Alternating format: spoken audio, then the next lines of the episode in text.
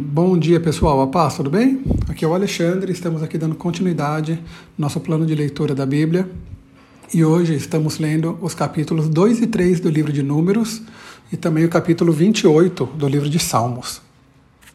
Uma breve introdução do livro de Números, que foi escrito por Moisés entre os anos de 1440 e 1400.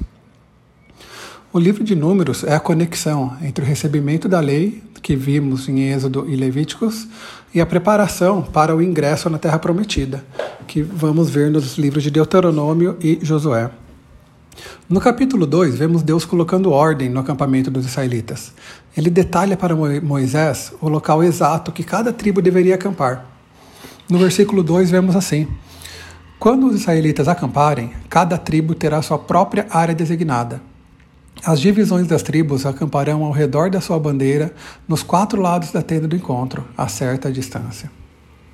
E Deus continua, dizendo que as tribos de Judá, Issacar e Zebulon deveriam acampar no lado leste, as tribos de Ruben, Simeão e Gade no lado sul, as de Efraim, Manassés e Benjamim no lado oeste, e as tribos de Dan, Azer e Naphtali no lado norte.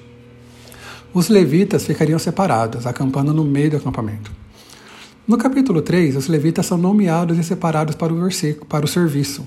Vemos isso no versículo 7, que diz assim: Eles servirão a Arão e a todo o povo no desempenho das funções na tenda do encontro e no serviço do tabernáculo. No total, havia 22 mil levitas do sexo masculino com mais de um mês de vida, e o Senhor tomou os levitas como substitutos dos filhos mais velhos das doze tribos, evitando assim que eles precisassem ser entregues para o Senhor. No Salmo 28, vemos mais um lindo texto de Davi, que nos mostra sua dependência e necessidade de se, de se relacionar com Deus. Para Davi era melhor morrer do que não ouvir a voz do Senhor. E nos versículos 7 e 8 vemos o que o Senhor era para Davi. Lemos assim: O Senhor é minha força e meu escudo. Confio nele de todo o coração. Ele me ajuda e meu coração se enche de alegria. Por isso lhe dou graças com, seus, com meus cânticos. O Senhor é a força do seu povo, fortaleza segura para seu ungido. Meus irmãos, na passagem de hoje vemos que Deus gosta de ordem no meio do seu povo. A nação de Israel tinha em suas mãos um guia completo e detalhado de como se comportar, onde se acampar, em qual ordem eles deveriam se movimentar de um lado para, para outro.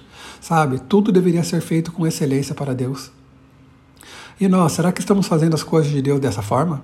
Será que estamos nos dedicando o suficiente e fazendo de uma forma ordenada para que isso venha agradar a Deus? Ou será que estamos apenas servindo por servir de qualquer forma? Sabe, que possamos meditar nisso e nunca esquecer que Deus merece sempre o nosso melhor. Vamos orar. Deus, muito obrigado, Pai, por mais esse dia. Obrigado, Pai, por mais essa chance de compartilhar essa pequena devocional, ó Deus, aqui com meus irmãos. Eu peço, Pai, que, que o Senhor esteja nos ajudando a não te servir apenas por servir, mas que, que sempre, Pai, que estejamos fazendo alguma coisa é, para a sua honra, para a sua glória, Pai, que pode, possamos fazer com excelência, sabemos, sabendo da responsabilidade, Pai, que é te servir, da responsabilidade, Pai, que é te representar no meio do, do povo, aonde que, quer que estejamos, ó Pai. É uma responsabilidade tão grande, ó Pai, e devemos, ó Deus, é, fazer tudo com excelência, para que o seu nome seja honrado e o seu nome seja glorificado, Pai, naquelas vidas que ainda não te conhecem. E que possamos, ó Pai, também ter essa necessidade que Davi tinha de ter um relacionamento com o Senhor, ó Pai. Que o Senhor possa ser a minha força, Pai. Que o Senhor possa ser o meu escudo.